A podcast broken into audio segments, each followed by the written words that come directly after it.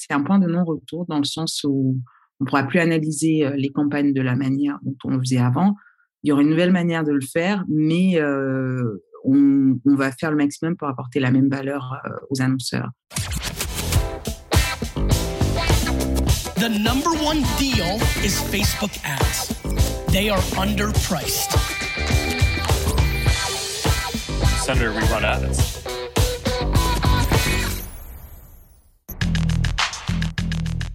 Bienvenue dans No Play, le podcast qui décrypte pour vous la publicité méta, donc la publicité sur Facebook et Instagram. Je m'appelle Joseph Dogno, je suis consultant spécialisé en Facebook Ads depuis 2016. J'ai un blog qui s'appelle Neomédia, une newsletter gratuite sur les Facebook Ads et je vous retrouve tous les 15 jours dans ce podcast pour vous aider à bien comprendre et à mieux utiliser l'outil publicitaire de Facebook et d'Instagram. Aujourd'hui, je vous livre la deuxième partie de mon interview avec Marc-Alban Pontieux et Michel Ngueyep, deux collaborateurs de Meta, qui sont tous les deux responsables du marketing produit des signaux. Les signaux, ce sont ces données que Meta enregistre et utilise pour mieux cibler et optimiser la diffusion de nos publicités. C'est un peu ce avec quoi on nourrit l'algorithme publicitaire de Meta. Et donc, euh, j'étais ravi de pouvoir euh, discuter longuement avec Michel et Marc Alban sur comment on fait pour bien nourrir l'algorithme publicitaire et qu'est-ce qui permet au machine learning de nous aider à améliorer nos performances. Dans cette deuxième partie, on va faire un point sur euh, iOS 14. On a notamment parlé de comment fonctionne la modélisation des conversions, quelle est la différence entre les données modélisées et agrégées, pourquoi est-ce qu'il y a 8 événements de conversion prioritaire et non pas 3 ou 12 ou 44 Est-ce que Meta mesure les conversions des utilisateurs iOS 14 qui ont opt-out Est-ce que ces gens-là sont quand même traqués? Pourquoi est-ce qu'on doit attendre jusqu'à 72 heures pour que les données de conversion remontent dans nos business managers? Est-ce qu'on retrouvera un jour la répartition des conversions selon l'âge, le genre, la région, le placement? En conclusion, Michel et Marc Alban partagent quelques conseils aux annonceurs. Et puis, euh, on discute un petit peu aussi de à quoi potentiellement la publicité va ressembler dans le métaverse. J'espère que cette euh, deuxième partie de notre conversation va vous plaire. Si c'est le cas, n'hésitez pas à vous abonner à No Pay No Play sur Spotify, Apple Podcast, iTunes, bref, sur euh, toutes les applis où on écoute des podcasts et à me laisser un avis, de préférence 5 étoiles avec un petit commentaire sympa, ça me fait toujours plaisir je vous laisse avec mon interview, ma deuxième partie de l'interview de Michel Ngueyep et Marc Alban Pontieux de Meta.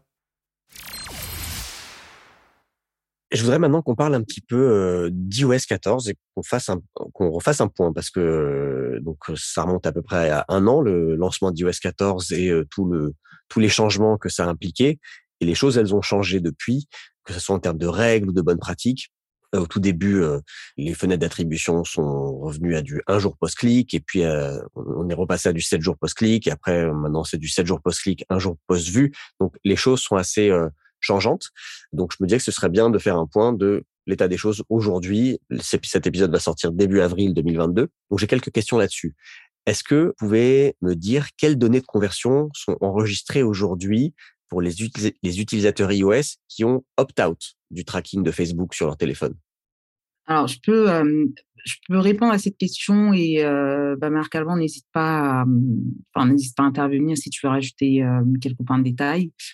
Alors, ce qui est intéressant, Joseph, c'est que c'est vrai qu'au départ, ce que tu viens de mentionner, c'était les seules possibilités d'attribution mais on fait énormément d'efforts depuis, bah, depuis le, mois de, enfin, le mois de mai 2021, depuis le lancement d'iOS 14.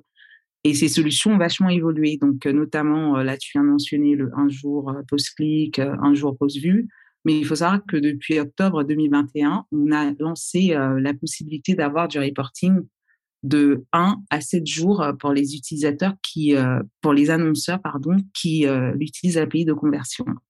Et c'est vrai que on, on, a effectivement fait euh, énormément d'optimisation sur nos produits, mais on a, enfin, on a quasiment lancé euh, plus de 18 améliorations euh, en l'espace d'un mois. Mais je pense que les annonceurs ne sont pas forcément au courant de toutes ces améliorations depuis le lancement d'iOS 14. Donc voilà, donc ce n'est plus uniquement un jour post-clic, mais aujourd'hui, ils ont la possibilité d'avoir au-delà de, enfin, jusqu'à 7 jours de visibilité sur l'attribution, notamment sur les, ce qu'on va appeler aggregated event measurement, donc les, données agrégées. Je pense que c'est comme ça que ça se dit en français. La, mesure agrégée des événements. Voilà, et notamment sur sur cette solution là. Mais euh, voilà, donc aujourd'hui, c'est tout à fait possible d'avoir une attribution de là de, de, de un jour post-clic, mais il faut avoir l'API de conversion pour y avoir accès, en fait. Oh, mais même avec le pixel, aujourd'hui, par euh, défaut, les campagnes qu'on lance, elles sont en un jour post-vue et sept jours post-clic, je crois. Alors ça, c'est sur les données de conversion, ce qu'on va appeler les, ce qui est modélisé et pas forcément ce qui, est, qui passe par aggregated defense measurement. Et je peux effectivement expliquer un tout petit peu la différence entre, entre les deux. Ouais, je vois bien. Tout ce qui est modélisé, ça va être donc de la donnée partielle. Et tout ce qui va être agrégé, ça va rajouter du, enfin, ça va rajouter du volume de conversion visible. Mais je tiens à préciser que les deux, c'est des conversions qui sont, c'est une estimation de conversion qui se sont réellement produites mais c'est un problème de visibilité entre guillemets euh, sur la plateforme. Donc c'est pour ça qu'on a l'impression qu'il n'y a pas euh, le bon nombre de conversions, mais euh, tous ces changements on, on permet tout simplement aux utilisateurs d'avoir une meilleure visibilité sur les conversions entre guillemets réelles. Quand je parle de conversions réelles, c'est des conversions que notre plateforme estime, on va dire, se sont produites entre guillemets. Maintenant, tout dépend de la définition d'attribution. Bon, là, c'est encore un autre sujet, mais, euh, mais c'est un peu ça, enfin, c'est, ça l'idée, euh, grosso modo. OK. Alors, si je reviens à ma question, sur les utilisateurs euh, iOS qui ont opt-out du tracking de Facebook, c'est quoi les données de conversion qui sont enregistrées pour ces personnes? Est-ce que c'est que l'événement le plus haut dans la liste de priorité des huit événements qui a été paramétré par l'annonceur? Ou est-ce que pas forcément Est-ce que quelqu'un qui a opt-out, même s'il convertit et que c'est l'événement le plus haut dans la liste d'un annonceur, la conversion ne remonte pas forcément? C'est pas tout à fait clair dans ma tête, ça. S'il a opt-out, il a opt-out. Donc, on ne le traque pas. Donc, s'il opt-out, il n'y a rien qui remonte, même de, manière, même de manière agrégée et anonymisée. Alors, après, modéliser, effectivement, euh, avec les signaux d'intention et toute l'information qu'on a sur la plateforme, on arrivera effectivement à, modéliser cette information, comme, comme, comme l'expliquait comme Michel, et euh, effectivement pouvoir, pouvoir la réattribuer. Mais L'opt-out est un opt-out, donc il n'y a aucune possibilité de lecture euh, de quelque façon que ce soit. Ok, d'accord, donc c'est très clair. Euh, et, alors, euh, et, voilà, juste pour alors pour bien préciser, parce que peut-être les auditeurs ne sont pas forcément aussi, je dirais, tech savvy, enfin, sans toutefois vouloir, enfin, sans, sans, toutefois vouloir infantiser qui que ce soit. Je pense, je pense qu'il y a de tout dans mon audience. Il y a des gens très pointus, il y a des gens très novices, donc c'est bien de vulgariser un peu. Donc voilà, l'idée quand on dit que ça remonte pas, c'est pour dire qu'on ne traque pas les utilisateurs qui ont opt-out, mais il y a c'est une estimation de conversion euh, de personnes qui ont opt-out, mais sans toutefois les traquer en fait. D'accord, ok. Donc c'est des modèles que vous faites pour euh, reconstituer un peu euh, la réalité, mais sans vraiment traquer la réalité. Voilà, c'est ça. Donc en fait, c'est la modélisation qui va utiliser les données agrégées qui viennent de différentes sources, mais sans toutefois traquer l'individu. D'accord. Et alors, les utilisateurs iOS qui n'ont pas opt-out, est-ce que leurs conversions à ces personnes-là sont enregistrées comme des utilisateurs non iOS?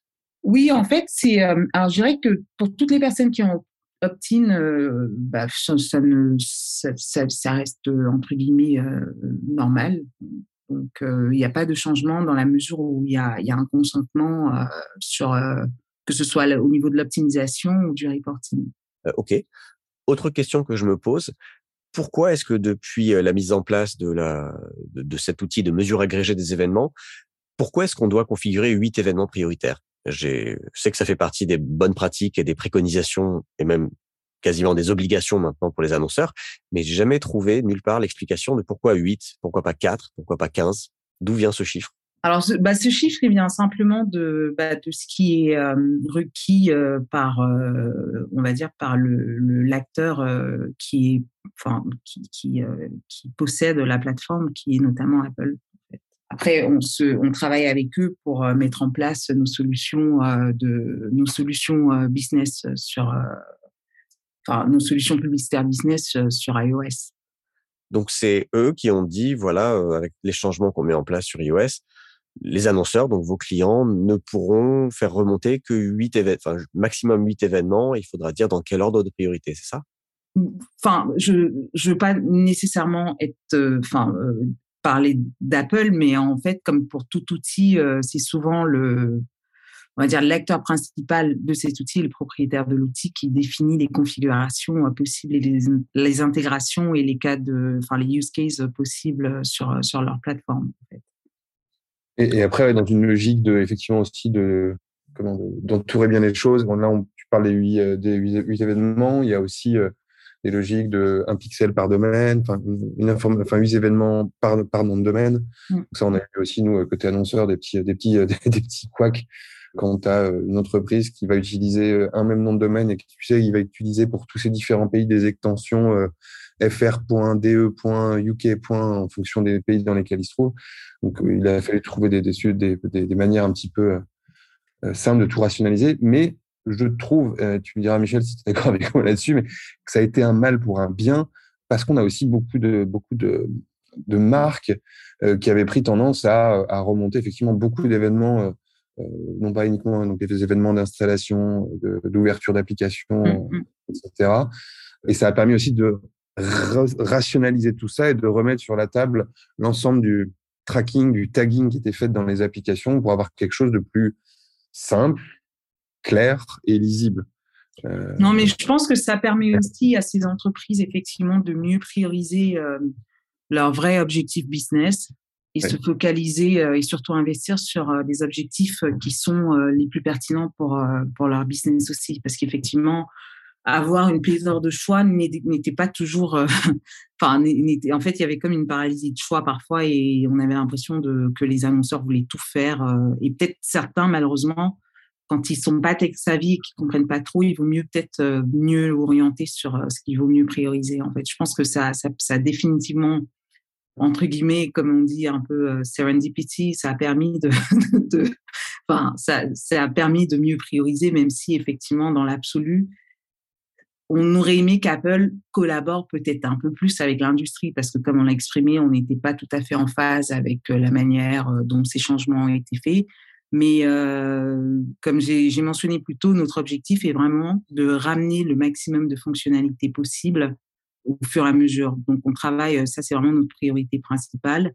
Et dès qu'on a la possibilité d'avoir plus de fonctionnalités pour permettre plus de performance, bah, en fait, on, est, on, lance des produits à une vitesse euh, exponentielle euh, depuis euh, les changements Apple.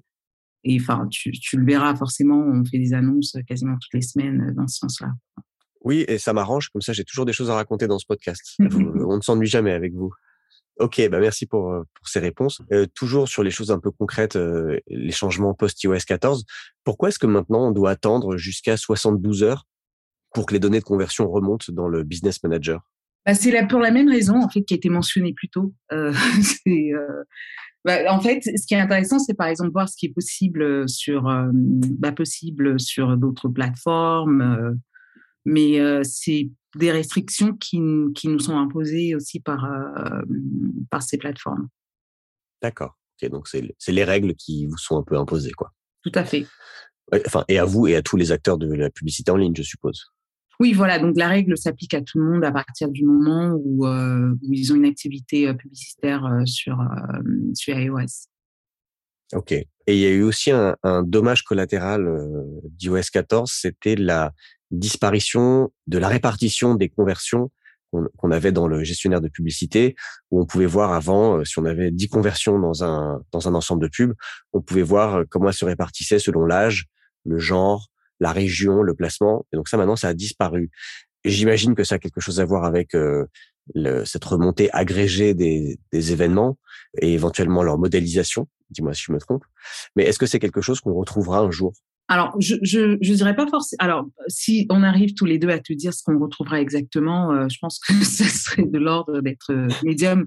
Mais on, en fait, nous, ce qu'on fait en ce moment, c'est apporter le maximum de valeur ajoutée possible et le plus rapidement possible aux annonceurs, mais tout en respectant euh, le shift, surtout, en fait, parce que on, enfin, notre priorité, c'est pas forcément Et d'ailleurs, ça, ça, ça, revient aussi à des commentaires qu'on a, qu'on a pu, ou des feedbacks qu'on a reçus quand on a fait ces changements.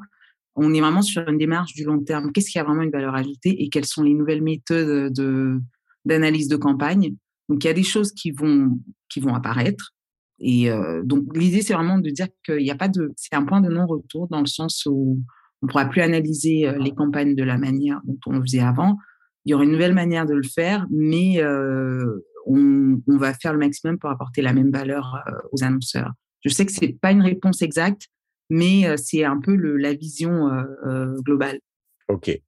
Effectivement, c'est une réponse qui ne me satisfait pas. J'aurais bien aimé que tu me dises, dans six mois, tu pourras à nouveau créer, cliquer mmh sur cette, ce drop-down et tu auras les conversions par âge, placement, région ou genre. Non, mais en fait, c'est, ça parce que c'est, une conversation qu'on a en ce moment où on dit, there's no point of return. Là, l'idée, c'est de dire, OK, it's a new normal, let's move toward that direction. Enfin, si, c'est, c'est un peu ça le message de, de ce shift. On est en plein milieu d'un changement d'écosystème, en fait. Ouais. Pardon, Marc ouais, tu voulais dire quelque chose? Non, euh, je voulais juste euh, confirmer encore plus que ce que disait Michel, où effectivement, on est en train de d'essayer de reconstruire ce qui a été déconstruit, mais que oui, ça peut pas se faire euh, de manière identique, malheureusement. Et c'est ça, le, le, le malheureusement, et heureusement aussi, avec tout ce que tu expliquais au début, Michel, sur les notions de privacy, de, de effectivement de volonté d'avoir quelque chose de plus de plus euh, anonymisé, privé.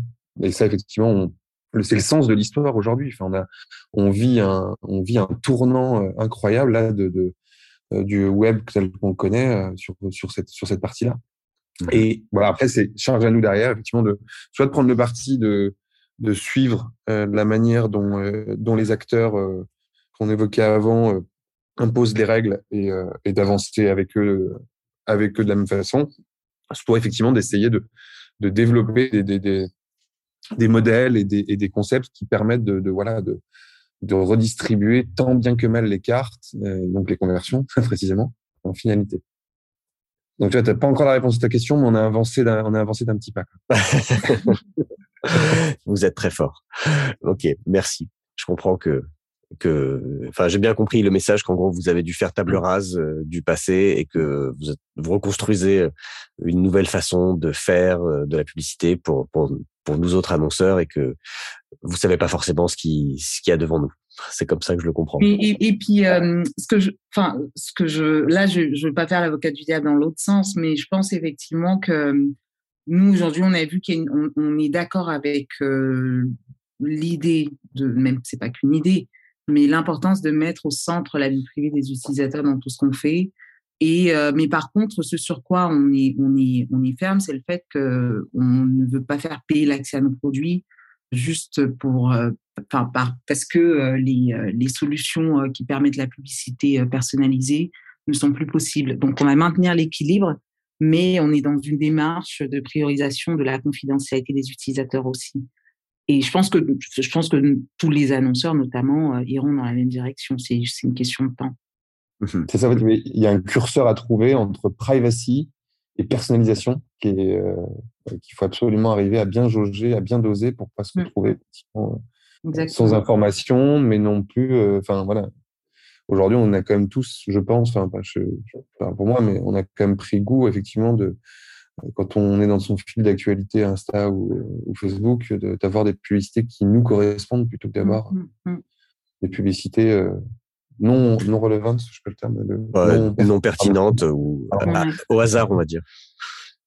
Ok, je ne sais pas si vous avez quelque chose à ajouter sur cette euh, sur cette partie iOS euh, ou est-ce que je peux est-ce qu'on peut passer à autre chose? Je pense qu'on a tout dit. Hein. Je ne sais pas, Marc Alban, si tu as, si as quelque chose à rajouter, mais je pense que le message est relativement clair.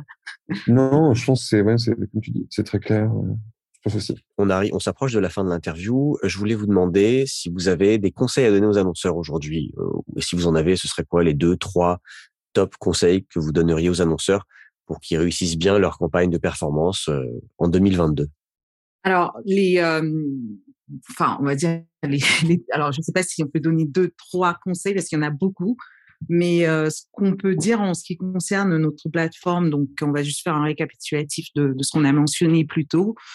Donc il y a la partie de, bah, d'utiliser bah, les outils automatisés de machine learning à un maximum possible, mais en combinaison pour qu'ils fonctionnent, parce que l'un sans l'autre n'a pas forcément la même efficacité et même parfois peut être plus, enfin, peut être plus dommageable entre guillemets que, que ne pas en utiliser du tout. Alors la partie qui est souvent négligée, peut-être moi pas très bien comprise, c'est la partie attribution. Donc aujourd'hui, euh, l'API de conversion non seulement euh, va être euh, l'outil du futur pour euh, dépendre moins des parties tiers, mais aussi aujourd'hui ça permet d'avoir euh, une meilleure visibilité sur les conversions sur toutes les campagnes iOS web. Donc là, c'est vraiment pour la partie web. Et donc c'est pas négligé non plus. Donc je dirais, il faut se focaliser sur donc, bien s'assurer qu'on a mis en place toutes les, euh, enfin, qu'on a pris toutes les actions nécessaires pour avoir une meilleure attribution. Je vais pas rementionner ce qu'on a, enfin, ce qu'on a partagé l'année dernière, notamment vérifier son domaine. Je suppose que tout le monde l'a fait aujourd'hui. Et oui, et puis j'en ai, j'en ai parlé plein de fois ici, mais je remettrai dans les notes de l'épisode les liens vers les, vers les billets de blog euh, Métaphore Business avec toutes ces, ces préconisations indispensables aujourd'hui. Voilà, la liste est longue, donc on va pas refaire le, le, le spiel. Mais euh, donc voilà, en termes d'optimisation, euh, c'est vraiment se focaliser sur euh, les, les best practices tels que les placements, mais aussi donc il y a aussi la partie créa dont on parle pas souvent, les, les créatives qui permettent d'avoir, enfin sans toutefois faire une segmentation trop manuelle, mais quand même avoir un message qui est adapté au cycle de chaque utilisateur dans son dans son parcours donc ça peut être la phase considération, euh, donc avoir le message qui correspond un peu à ce à ce cycle et laisser euh, la possibilité à nos outils de trouver la bonne personne pour le, la bonne créative et le bon message. Et euh, l'autre partie, c'est aussi l'expérience post-clic qui devient même encore plus importante aujourd'hui. Donc une fois qu'on clique sur la pub, ce qui se passe après, donc vraiment optimiser son, bah, vraiment optimiser cette expérience et avoir le moins de friction possible. Donc, euh, heureusement qu'avec des plateformes euh, comme euh, Shopify, on peut on peut avoir une, une expérience complètement optimisée sans avoir besoin de toute une équipe web qui va, enfin, pour optimiser le, le, le funnel et et le cycle de, de, conversion. Donc, grosso modo, voilà, c'est ce que je dirais, et être patient. Donc, voilà, donc ne pas avoir tendance à optimiser immédiatement ses campagnes, et le dernier truc, c'est euh, faire euh, continuer à faire des tests parce que en fin de compte, c'est vrai qu'on a des best practices, mais en fin de compte, c'est ce qui fonctionne. L'annonceur, c'est souvent ce qui fonctionne, ce qui marche le mieux pour lui. C'est vrai qu'on a souvent des best practices, mais il y a des annonceurs qui nous disent parfois, euh, bah ça, ça marche moins bien pour moi en fait. Donc il faut vraiment se fier à ses propres résultats business aussi.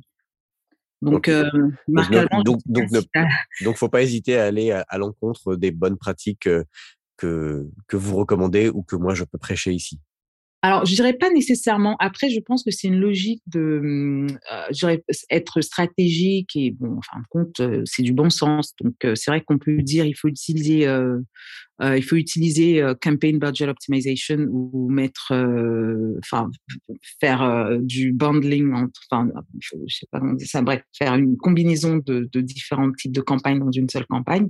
Mais il y a des annonceurs pour qui, en fonction de leur business model, ça n'a pas forcément le même retour sur investissement que, que d'autres. En général, nos best practices, ça va être euh, le, le résultat de, méta, de, de qu'on aura fait sur un échantillon relativement large euh, d'annonceurs.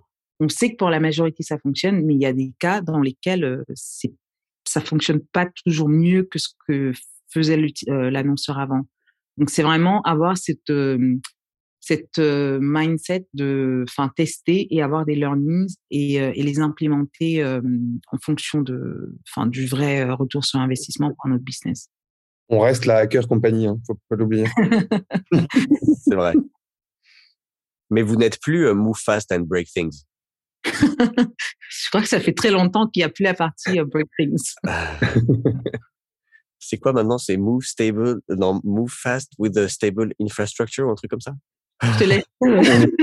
on garde, pour moi, on garde Move Fast. Move Fast, c'est toujours présent dans l'entreprise.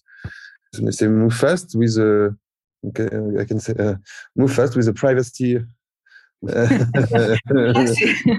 a privacy environment. Je pense que c'est ça, ouais. Move fast with, and build awesome things et long term, en fait. Je pense voilà, et long term. Exact. Eh ben, c'est une transition parfaite pour terminer. Est-ce qu'on peut parler un petit peu du métaverse? Parce que c'est quand même un, un, gros morceau, cette, cette, ce, shift dans l'orientation des produits, de la stratégie de l'entreprise, le rebranding aussi de l'entreprise de Facebook en méta. Est-ce que déjà, est-ce que vous êtes un peu impliqué là-dedans? Est-ce que vous, est-ce que chez Facebook, enfin pardon, est-ce que chez Meta, des gens travaillent déjà un petit peu sur à quoi ressemblera la publicité dans le métaverse et à quel horizon ça va, ça va apparaître? Alors, c'est vrai que Mark Zuckerberg a annoncé, effectivement, il y a beaucoup d'équipes qui sont en train de se, pencher, pencher sur le, sur le métaverse. On a une organisation maintenant dédiée qui s'appelle MRL, Meta Reality Lab, euh, donc, qui a des ambitions de recrutement assez fortes, que ce soit aux États-Unis, mais également en Europe et en, Asie. Hein. Euh, c'est pas c'est pas euh, américano-centré. Important, de le préciser. Après, sur la publicité dans le métaverse, là, j'ai envie de dire qu'aujourd'hui, je pense qu'on en est encore tout au début. Je vais, je sais pas pourquoi quand on parle de publicité de métaverse, mais ça me fait tout de suite penser à Ready Player One. Je sais pas si, si tu te souviens de ce, de ce, film, Joseph. Si, bien sûr. Euh, ça fait partie des ça fait partie des références du métaverse dans le, dans la culture pop et un peu SF euh, aujourd'hui. Exact. Et où on voit effectivement tous ces pop-up euh, apparaître dans, dans l'écran de réalité virtuelle. Je ne pense pas qu'effectivement euh, ça serait détruire l'expérience dans l'œuvre que de réfléchir avec avec ce type de, de, de comment de, de concept publicitaire. Non, ce que je pense, c'est plutôt effectivement la, la prospective. Hein. On a, donc nous, on commence avec Michel, on, c'est des, des, outils qu'on utilise. Michel euh, est une fervente adepte de la boxe en VR. euh, euh, de mon côté, effectivement, moi, j'apprécie beaucoup aussi. Euh, je suis très jeu de, jeu chez tous les jeux à la first FPS type Counter Strike Co. J'adore ça. Effectivement, de pouvoir les vivre dans l'univers virtuel, c'est extrêmement bluffant. Horizon, c'est un petit peu différent, c'est que donc, Horizon, qui est donc la, plateforme de, de Metaverse qu'on a développée, aujourd'hui encore en bêta aux États-Unis, sans effectivement notion publicitaire quelconque. Mais ce qu'on peut imaginer, je pense, c'est de se dire que demain, il y aura un savant mélange entre ce qu'on vit dans le digital en termes de publicité aujourd'hui et ce qu'on vit en offline euh, avec, tu vois, les abribus, les pancartes publicitaires euh, JC2Co, etc. On peut imaginer ça. Et même plus loin, je pense, c'est euh, pourquoi pas aussi moins de, moins de pub, voire pas de pub, et plus de personnalisation. Parce que finalement, quand on entrera dans une boutique virtuelle de, de, vêtements d'un retailer, par exemple, c'est-à-dire que finalement, euh, Michel va rentrer dans la boutique et elle va avoir à gauche une sélection de, de paires de chaussures euh, vertes et bleues, et moi, je vais rentrer, je vais avoir une sélection de chaussures euh, rouges et blanches, par exemple. Mmh tu vois, ça va. On est, je pense qu'on en est tellement balbutiement qu'on ne peut tous pas imaginer la capacité et l'ampleur que cela peut avoir en termes de, en termes de personnalisation de l'expérience d'achat pour un utilisateur, qui, mmh. comme je te dis, ne passera peut-être pas du tout par la publicité. C'est, ça, ça sera assez intéressant. Donc, c'est, c'est encore du wait and see, effectivement, déjà tester la plateforme, l'éprouver, euh, la comprendre. C'est d'ailleurs ce qu'on recommence à beaucoup d'entreprises qui, quand elles viennent nous voir, euh, aujourd'hui, les applications, dans, dans, elles se font dans, dans beaucoup de beaucoup de secteurs d'activité. On voit euh, et moins dans, donc pas dans l'usage advertising, mais tu prends des entreprises comme comme Accor qui aujourd'hui s'en servent pour euh, pour faire le, le training de leur euh, de leur conciergerie pour que les utilisateurs, enfin, voilà, que les, les, employés se forment de manière plus, on va dire, discrète que en réel, en IRL, comme on disait à mmh. l'époque, euh, euh, in real life. Euh, donc voilà, c'est des choses comme ça. C'est c'est plusieurs tests, c'est Porsche qui va te faire une expérience euh, en réalité virtuelle euh, de la Taycan euh, à, comment, à la montagne. C'est, ça, les attributions après elles sont énormes dans tout secteur d'activité. Je pense que c'est plus d'abord des, marques effectivement qui vont créer ce typologie d'expérience pour bah, finalement créer l'awareness aussi auprès de leurs entreprises, auprès des entreprises. La publicité, je pense que ça viendra après. Et si ça vient, voilà, la forme aujourd'hui, on, on peut l'imaginer. Je pense que c'est, c'est, enfin, j'avais juste rajouté effectivement qu'il y a une énorme opportunité, surtout, enfin, moi, je penserais même plus à l'aspect des créateurs entre guillemets, plus que plus que la pub, parce qu'il y a une énorme opportunité sur tous les créateurs d'expérience dans cet univers qui vont vraiment avoir la possibilité de s'exprimer et, et voilà et avoir de nouvelles opportunités business aussi dans ce dans cet univers. Très bien. Bah écoutez, je pense que c'est un, un, bon mot de la fin. J'aurais eu plein de questions, encore plein de sujets. Je pense qu'on aurait pu aborder notamment, moi je vous aurais bien posé des questions sur la publicité dans les groupes, les publicités clics pour envoyer un message à des entreprises, tout ce que vous avez commencé à mentionner là sur les créateurs et tout ce que Meta met en œuvre pour pour aider et pousser cette économie, cette creator economy. Mais bon, ça fait déjà une heure qu'on papote, donc peut-être qu'on fera un, deuxième round, un de ces quatre. Si les utilisateurs le souhaitent, on reviendra avec plaisir. Mmh, mmh, mmh. Eh ben, écoutez, je j'ouvre le floor à mes utilisateurs, à mes, à mes, auditrices et à mes auditeurs. Si euh, vous avez aimé la conversation, si vous voulez qu'elle aille plus loin, si vous avez des questions que vous auriez aimé euh, que je pose et que Michel et Marc Alban euh, euh, répondent à ces, sur certains sujets, n'hésitez pas à m'envoyer des messages. Vous avez tous les liens pour me contacter dans la description de l'épisode. Euh, merci beaucoup Michel et Marc Alban de m'avoir accordé votre temps. Si les auditrices et les auditeurs ont des questions, veulent entrer en contact, où est-ce qu'ils peuvent vous trouver? Alors, on est sur, on est sur LinkedIn, mais donc pour être totalement transparente, en général, on reçoit enfin personnellement, je reçois tellement de messages sur LinkedIn que parfois il est difficile de bah, de répondre à tout le monde, surtout si, c'est sur des questions sur euh, leur... Pour débloquer mon compte. Voilà, voilà. en fait, je te doute qu'on reçoit beaucoup de messages de comptes bloqués. Donc, en général, je recommande euh, donc euh, d'aller sur Facebook Business où il y a énormément de ressources. Maintenant, si c'est sur des questions très précises de temps en temps, pourquoi pas. Mais c'est très compliqué en fait de pouvoir répondre à à toutes ces questions. Mais on reviendra avec plaisir si jamais ils aimeraient avoir des personnes de, de Meta qui interviennent dans ce podcast. D'accord. Bon, donc en conclusion, si vous avez un compte Facebook bloqué ou une pub qui a été refusée, vous n'écrivez pas à Michel et à Marc Alban et à moi non plus d'ailleurs, parce que je reçois souvent des messages sur le formulaire de contact de mon site. Je ne peux pas débloquer vos comptes Facebook et je n'ai pas un passe droit chez Facebook, euh, chez Meta. Je connais pas quelqu'un qui peut faire ça, donc faut passer par le support comme tout le monde. Bon, ben, merci beaucoup. Vrai que même, euh, euh, Joseph, hein, tu sais. Et en plus, ce que, ce que j'allais rajouter, c'est que je peux comprendre pourquoi euh, on pense que tu es, tu es, de, tu es la voix de Meta, parce que c'est vrai que tu, as aussi du contenu très qualitatif. Donc, euh, mais, euh, mais en tout cas, ça nous fait plaisir d'avoir, d'avoir participé à cette, à cette conversation. Ben, merci beaucoup pour votre temps et à, à bientôt, une prochaine fois peut-être. Merci Joseph. À bientôt. À bientôt. ciao. ciao.